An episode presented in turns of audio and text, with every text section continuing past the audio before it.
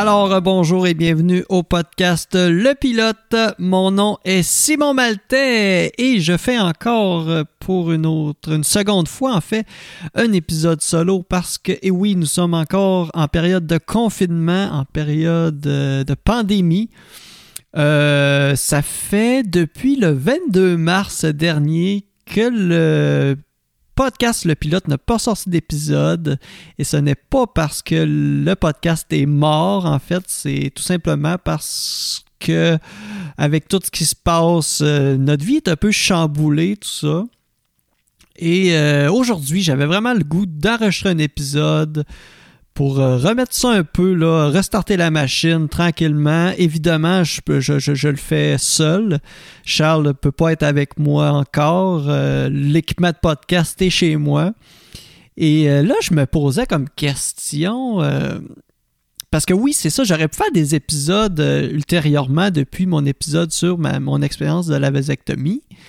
Mais là, je me disais, ça me tentait pas comme de sortir d'épisodes juste pour dire pour le principe de sortir un épisode. Tu sais, je me, j'ai quand même le souci d'avoir ou de, présenter un certain contenu, quelque chose d'intéressant.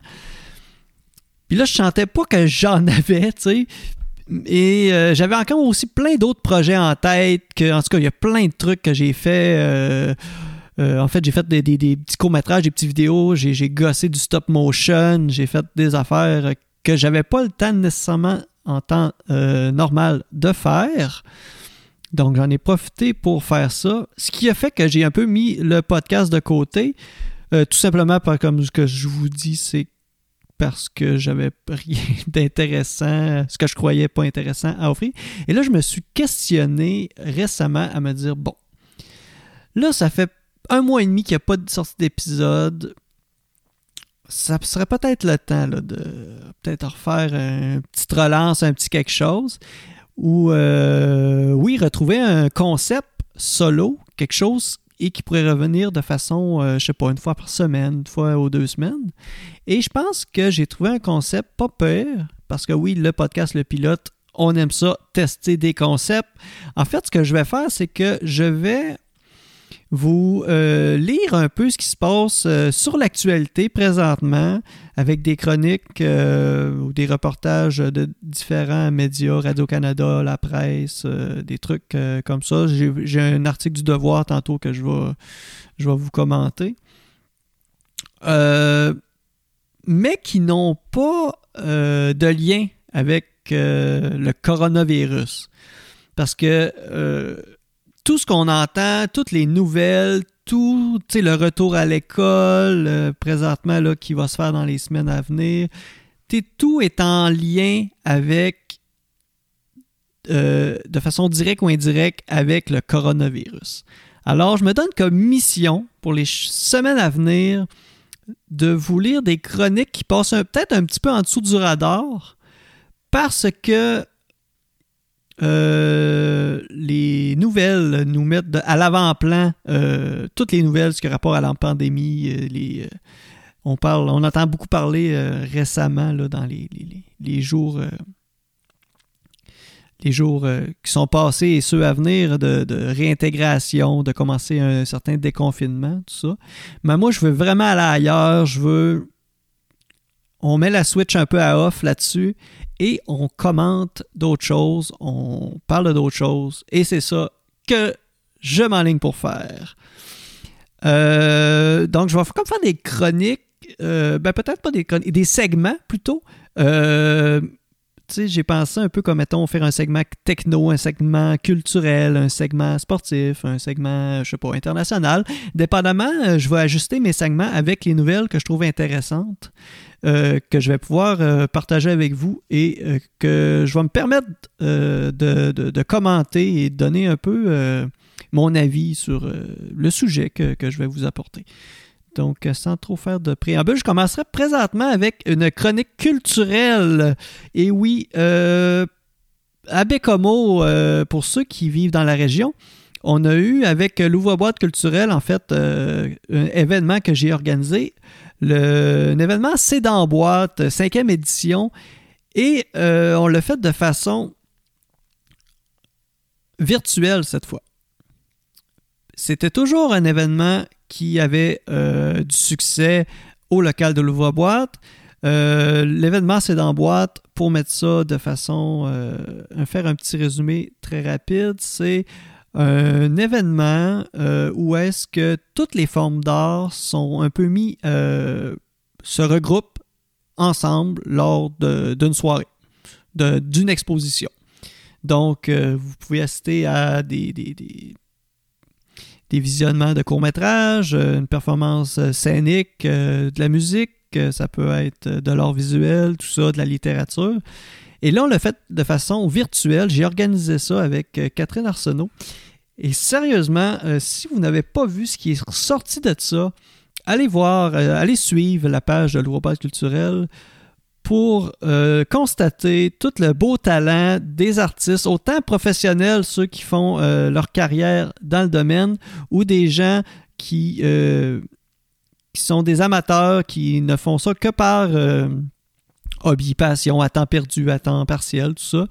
Et sérieusement, il y a vraiment des beaux trucs à faire, principalement au niveau de l'art visuel. Émile Saint-Laurent une invitée, une personne qu'on a eu comme invitée au podcast qui a fait une, une de ces toiles incroyables euh, où est-ce qu'on peut voir, euh, on, pourrait pratiquement croire que c'est une photographie tellement que le souci du détail euh, dans sa toile en acrylique est là. Ça n'a vraiment pas de sens. faut vraiment le, c'est vraiment le cas de dire faut le voir pour le croire. Sinon, là, je me rappelle pas de tous les noms des artistes de mémoire vite. Il y a, une femme qui a fait un truc que j'ai vraiment aimé, qui a repris des morceaux de bois retrouvés sur la plage et qui s'en est servi pour s'inspirer euh, pour faire des, formes animales et euh, rajouter les détails manquants euh, sûrement de façon numérique, là, avec euh, un crayon, une tablette numérique, tout ça. Fait que euh, je trouve que ça donne un visuel super intéressant. Sinon, on a des trucs super cool en format euh, numérique.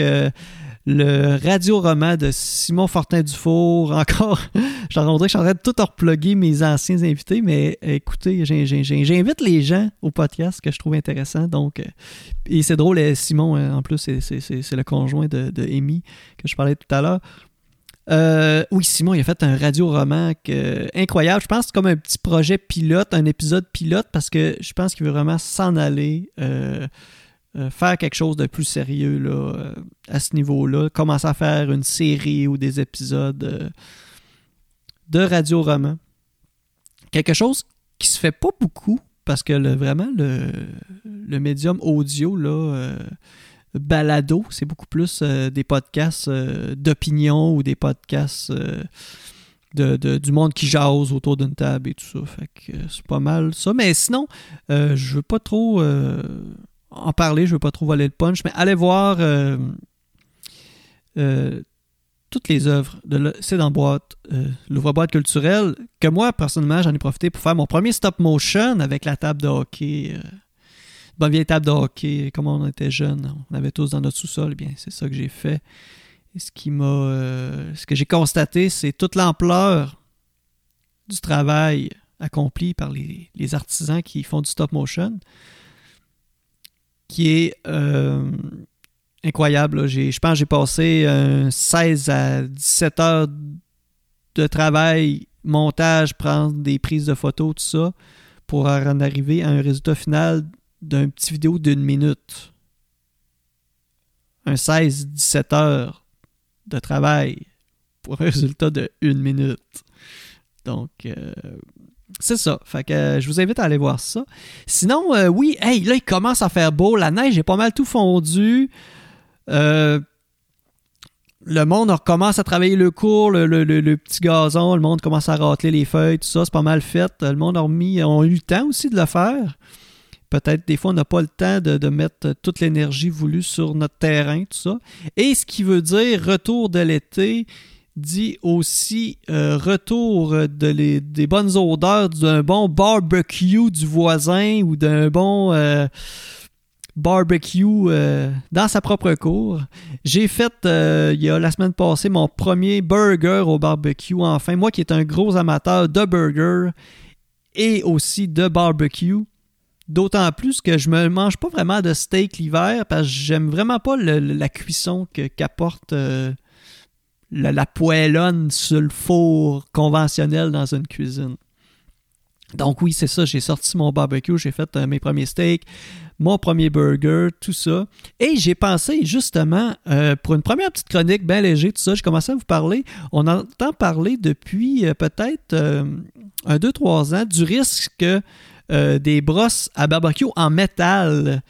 où est-ce que les filaments métal des brosses, à force de nettoyer le barbecue, pourraient se retrouver dans la nourriture? Parce qu'évidemment, à force de brosser, il y a des, petites, euh, des petits filaments métal qui ressortent, ça. Et j'avais confirmé, j'avais confirmé ça avec une amie euh, médecin. J'ai dit, c'est-tu tant fréquent que ça? Des gens qui se retrouvent avec. C'est-tu vraiment. Euh, tu sais, oui, ça se peut, mais c'est ça. C'est-tu si fréquent que ça? Puis elle m'a dit, oui, ça arrive quand même assez régulièrement qu'il peut avoir des gens qui se retrouvent avec ça dans l'estomac. Et là avoir des complications de santé pour euh, quelque chose d'aussi banal.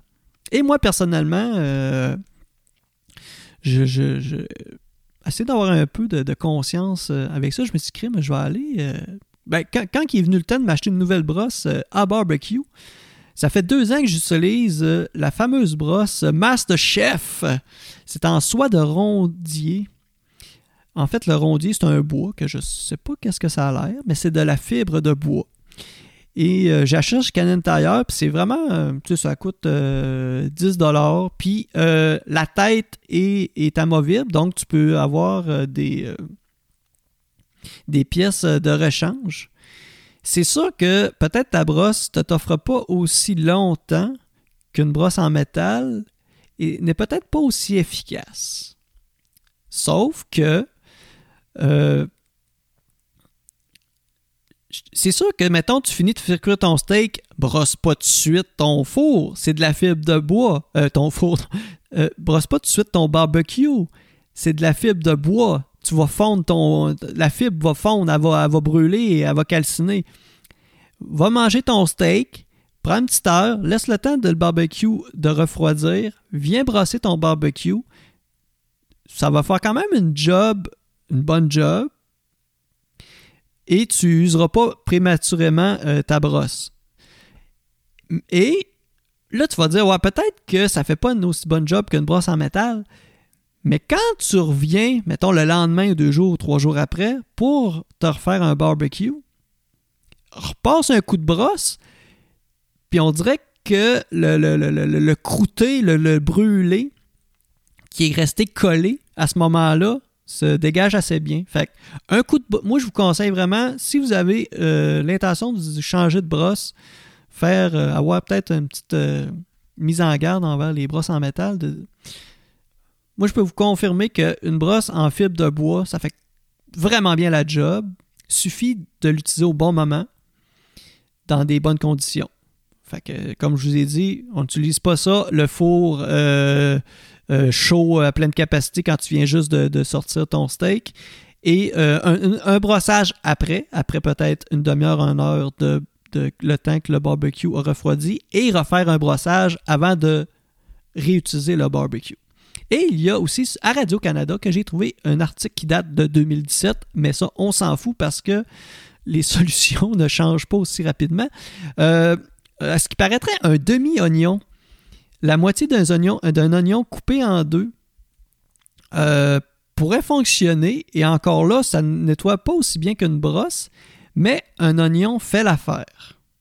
Donc, euh, puis on dit en plus d'assaisonner euh, vos cuissons, ça nettoie. Je, puis là, toutes les, j'ai aucune idée de, de, l'efficacité d'un oignon, mais à ce qui paraît, ça, ça pourrait marcher. Un papier d'aluminium chiffonné peut être une bonne solution également. Euh, faire une boule, tout ça, gratter.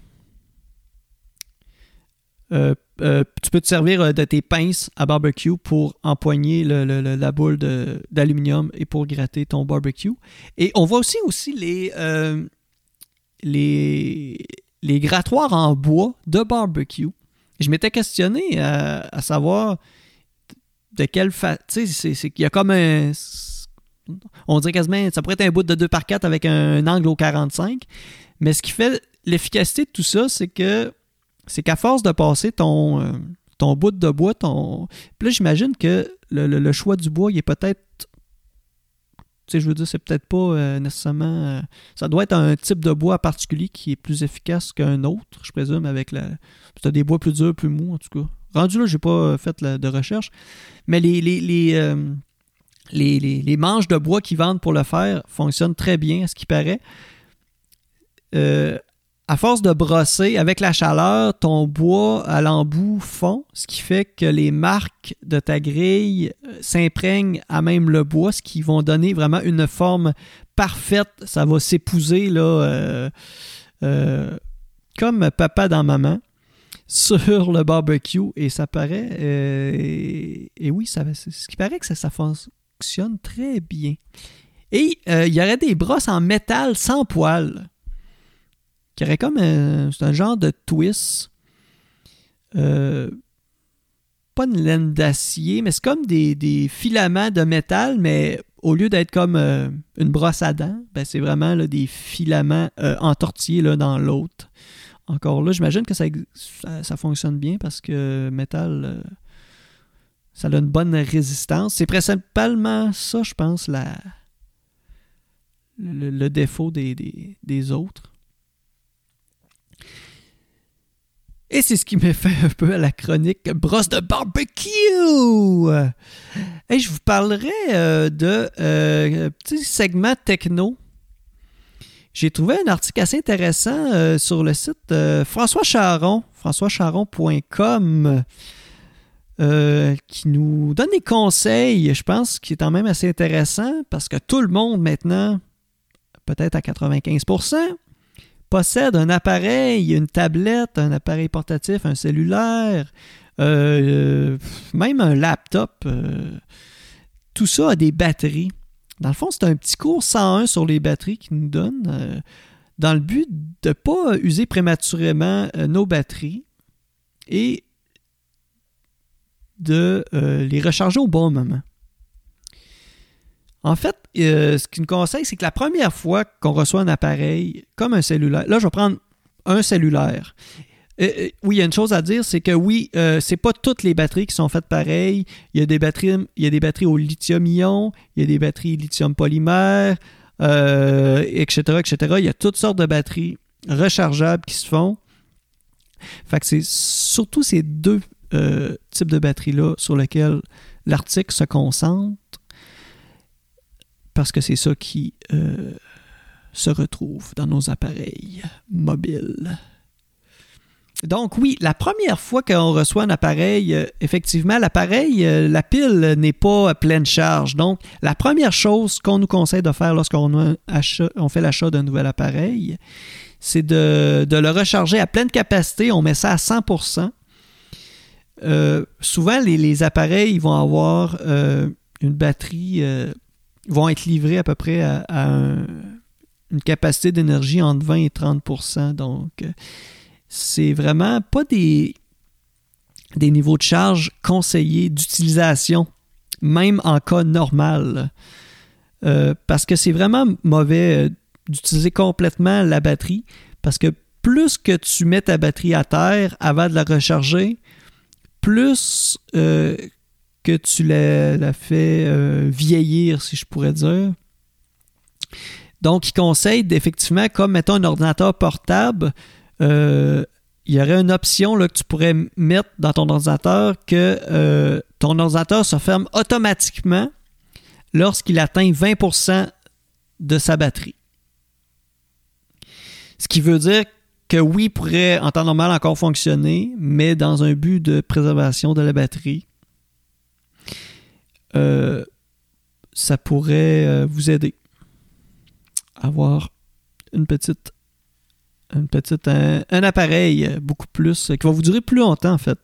je vais prendre une petite gorgée. Euh, c'est ça que je trouve le plus difficile quand je suis tout seul, c'est de vous faire un monologue que je prends pas le temps de. Euh, ben, en fait, d'habitude, on a des invités, j'ai Charles, tout ça, tu sais, on peut avoir un. On se relance la balle une minute, deux minutes chacun. Là, ça fait 20 minutes que je parle, puis Là, j'ai la bouche tout pâteuse, ça n'a pas de sens.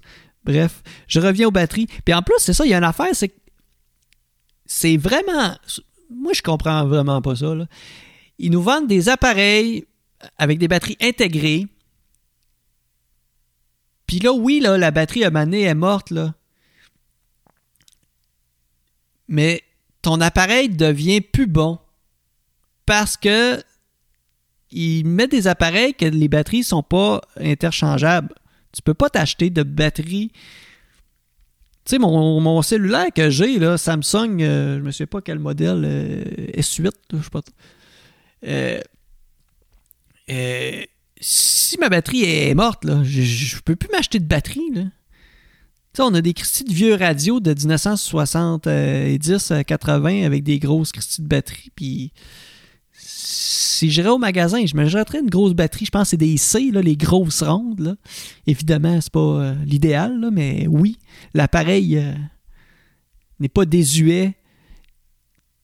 Tu sais, c'est ridicule qu'un appareil soit désuet parce qu'un élément physique ne marche plus. Le reste des composantes, tout le reste est encore bon et pour encore servir. Mais non, tu as un élément qui marche plus en plus, c'est l'élément le plus important, l'énergie, tu sais, qui fait que tout fonctionne.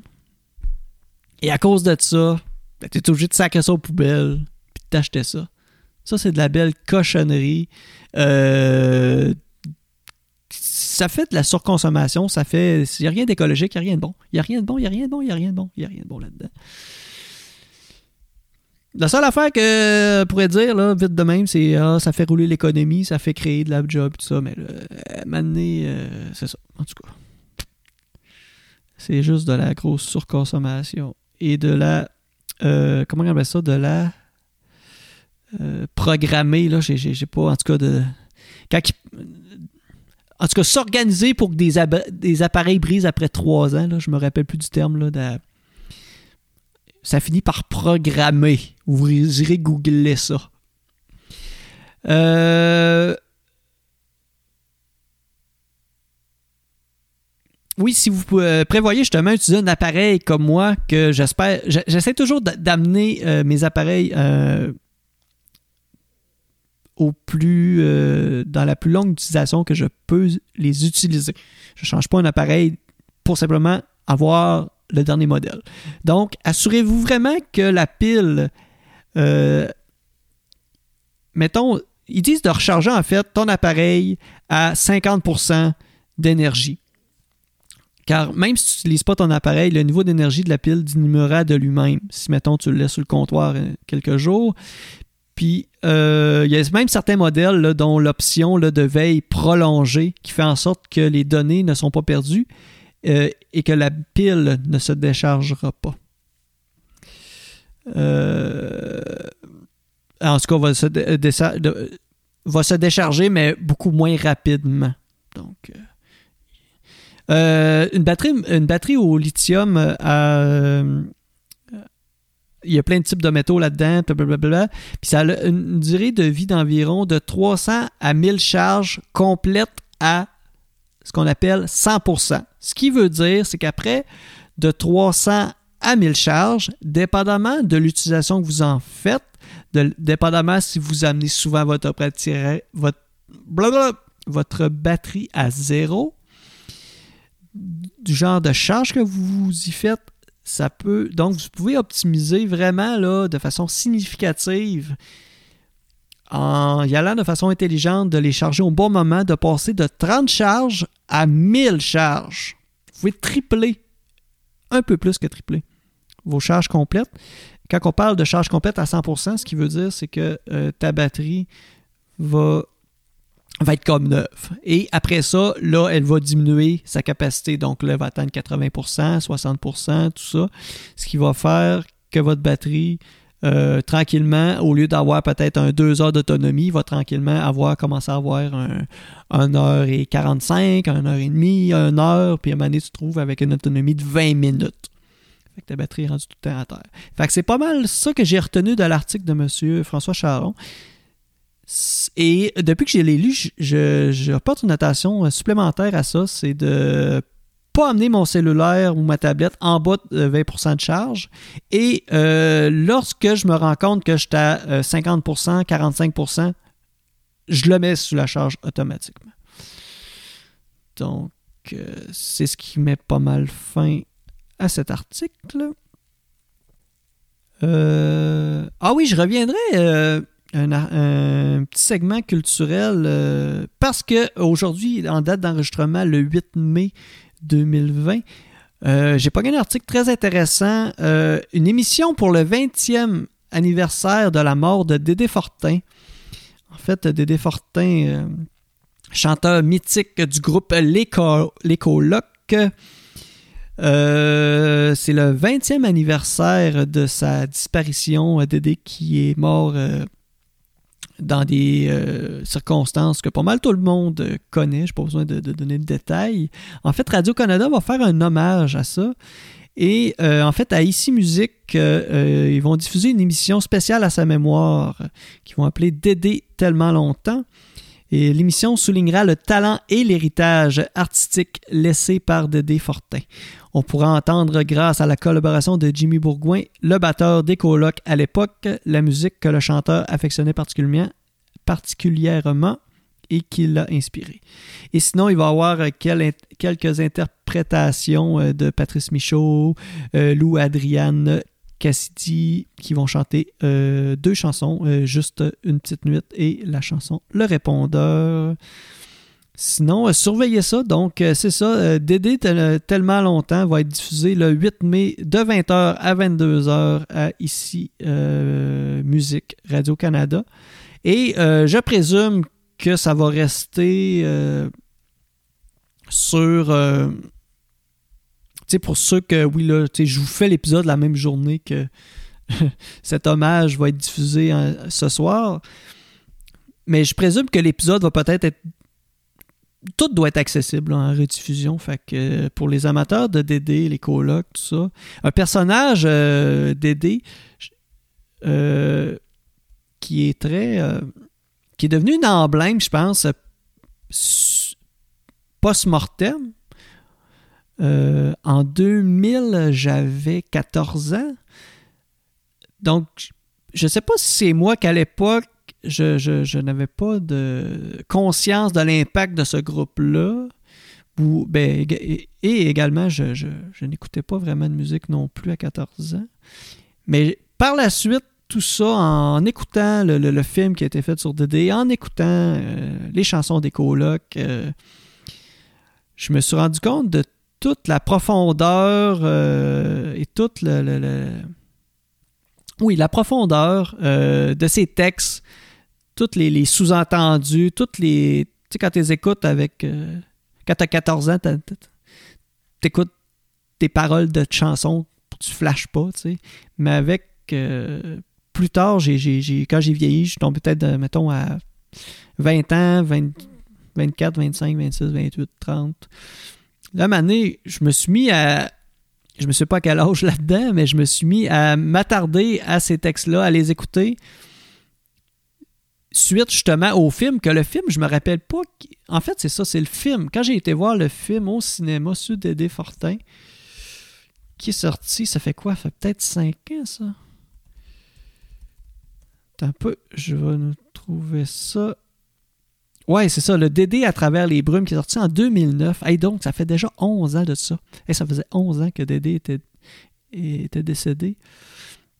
Ouais, suite à, Donc, ça fait 2009, c'est ça. Suite à 2009, lorsque j'ai écouté le, le film qui a été fait, c'est là que je me suis commencé, que, j'ai commencé à m'intéresser à euh, peut-être plus la, musique des colocs.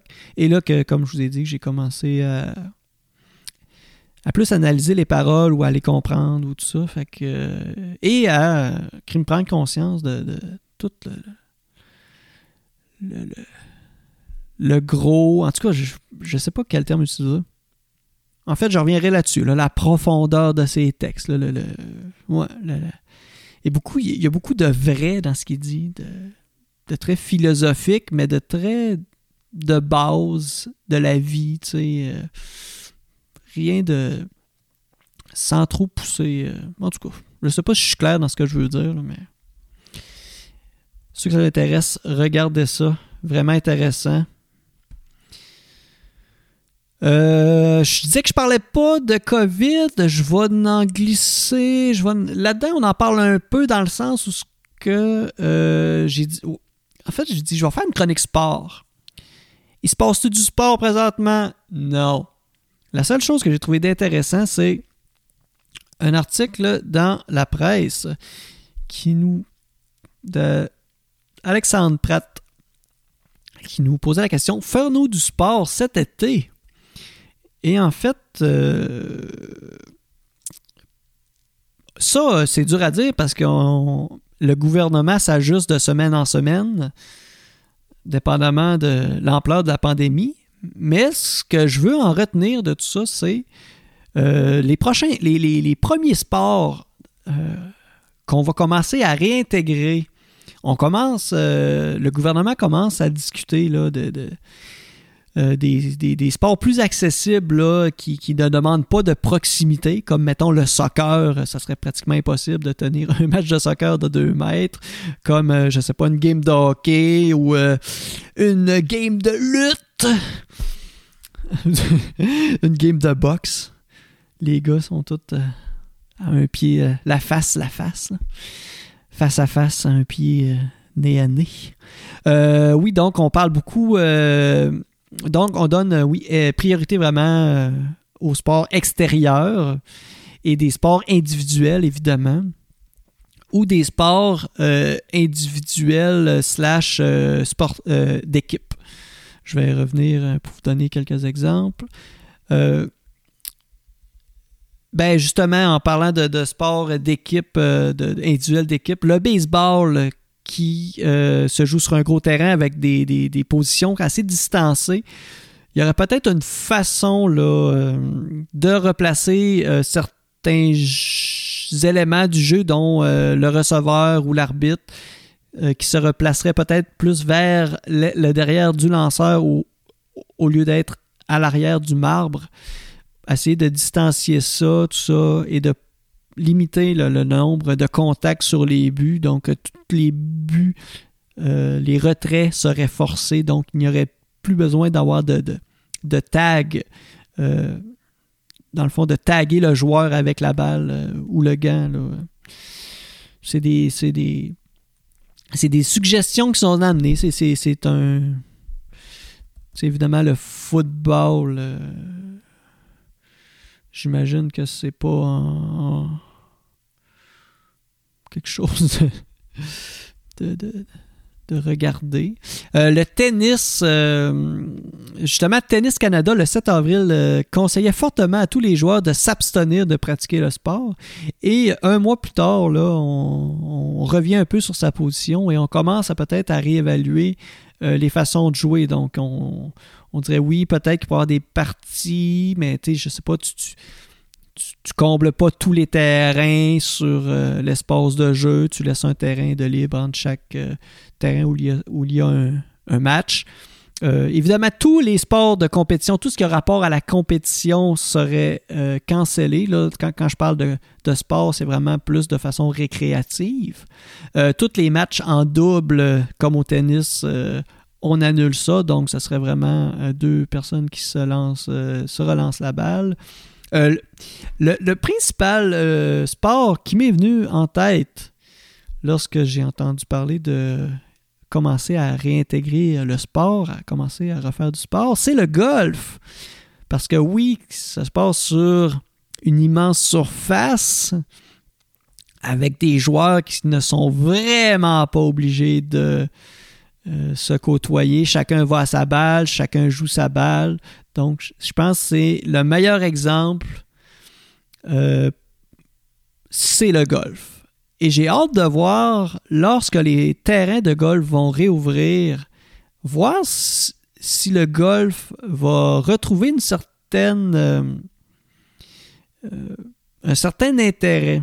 Parce que au début des années 2000, le golf a eu vraiment une immense euh, hausse de popularité avec la venue euh, de Tiger Woods, qui est une icône sportive.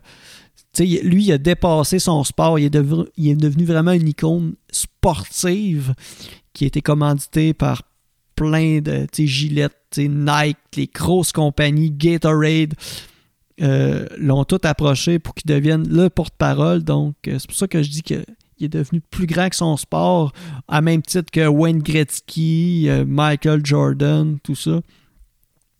Ce qui a fait que c'était un jeune aussi qui commençait, il avait 23-24 ans, il performait, il dominait les, les, je dirais les vieux, les, les, vieux golfeurs.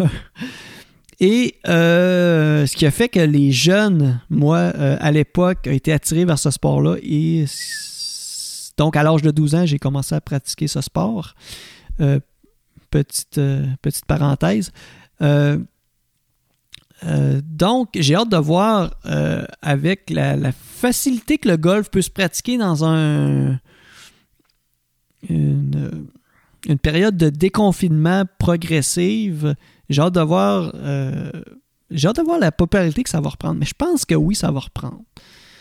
Je ne sais pas si ça va demeurer, mais oui. Euh, on dit que la natation pourrait quand même reprendre puisqu'il n'y a pas de preuve d'un risque de transmission de la COVID dans l'eau de la baignade. Et euh, évidemment, il n'y a pas de question d'être 500 là, dans une piscine à jouer à Marco Polo ou des affaires de même, mais c'est vraiment plus dans le but de nager dans des corridors, euh, avec un, euh, peut-être même encore un corridor entre chaque de, de, libre. C'est tous des trucs euh, au niveau du sport. on regarde, essayer de s'ajuster, tout ça. Donc, c'est un peu la seule parenthèse que j'avais à faire par rapport. ou ce que je pouvais peut-être faire mention du COVID dans mes nouvelles. dernière nouvelle on a entendu parler la semaine passée qu'il y aurait une réforme euh, au niveau des armes à feu, encore une fois. Euh, en fait, c'est au niveau des armes à feu de type euh, de style militaire.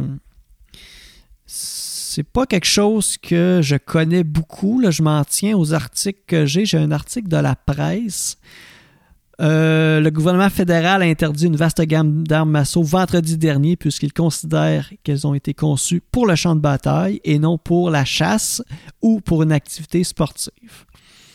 Euh, personnellement, je suis un peu en accord avec ça. La seule chose que je trouve un peu euh, dommage, c'est que les personnes qui se sont munies d'armes, il y en a là, qui ont des des, arsenals de peut-être, je sais pas, moi, je vais dire 10. Puis probablement qu'il y en a qui en ont 60, puis il y en a probablement qui en a 80. Mais là, il y a des, y a des fous comme. Euh, je parle des fous pas dans le sens. Sont fous parce qu'ils ont des fusils. Je parle des fous dans le sens que des collectionneurs. Il y en a qui ont 8 chars. Il y en a qui ont 250 euh, figurines de Star Wars. C'est dans ce sens-là que je voulais dire fou. Ou euh, je pourrais dire passionné. Ouais, ça serait peut-être plus approprié. Euh, et laissez moins euh, présage d'interprétation de dire que ceux qui ont des armes à feu, c'est des fous. J'ai, euh, moi, une arme chez nous. C'est un 410. C'est une arme que j'utilise pour la petite chasse que je fais à la chasse à la perdrix l'automne. bref, ça, ce règlement-là toucherait environ 1500, 1500 modèles qui sont considérés par le gouvernement comme étant des armes d'assaut militaires. Ce qui signifie qu'elles ne pourront pas être utilisées euh, de manière légale, ni vendues ou importées. Et oui, c'est ça ce que je voulais dire, c'est que je trouve ça de valeur pour quelqu'un qui s'est équipé, qui a investi de l'argent, qui, a une, qui, qui a une passion, qui c'est tout ce qui. que tu fais une passion, tu, te mets à, te créer un réseau social aussi avec des gens comme ça. Tu sais, c'est pas des armes de comme on le mentionne au début du texte, ce pas des armes de chasse, souvent des armes de dans le sens que tu, te rends dans un d'un champ de tir, dans un, endroit contrôlé où il y a des règlements, tout ça. Et, je ne sais pas si euh, ça serait une alternative intéressante. Mais je lance l'idée comme ça, une réflexion que j'ai que j'ai eue quand j'ai lu le quand j'ai vu la nouvelle c'est que je pense que je pourrais pas. Je pense que les gens qui en possèdent déjà pourraient peut-être avoir une genre d'immunité de les conserver, mais que ces armes-là euh, ne peuvent pas être reléguées. Euh, mettons, ton père a une arme euh, d'assaut, tu peux pas les reléguer à, à, tes enfants en héritage, mais que pour le reste de ta vie, tu aurais droit de l'utiliser dans un contexte récréatif. Donc, ce qui veut dire encore là d'aller dans un stand de tir. Mais que pour tous ceux qui en ont pas, ben, t'as pas la possibilité d'en acheter. Et un autre truc que je pourrais rajouter, que si le gouvernement, euh, j'imagine qu'il interdit ça parce qu'il trouve que c'est pas sécuritaire, que ça peut se retrouver dans de mauvaises mains, tout ça. Peut-être que ces armes-là devraient également euh, ne jamais sortir du périmètre euh, de où est-ce qu'ils sont utilisés. Dans le sens où ce que au stand de tir, chaque utilisateur aurait, je sais pas, moi, euh, un, locker, un, casier, dans lequel il pourrait insérer ses armes et euh, ses munitions. Ce qui ferait que je pense que ça pourrait garder un certain contrôle.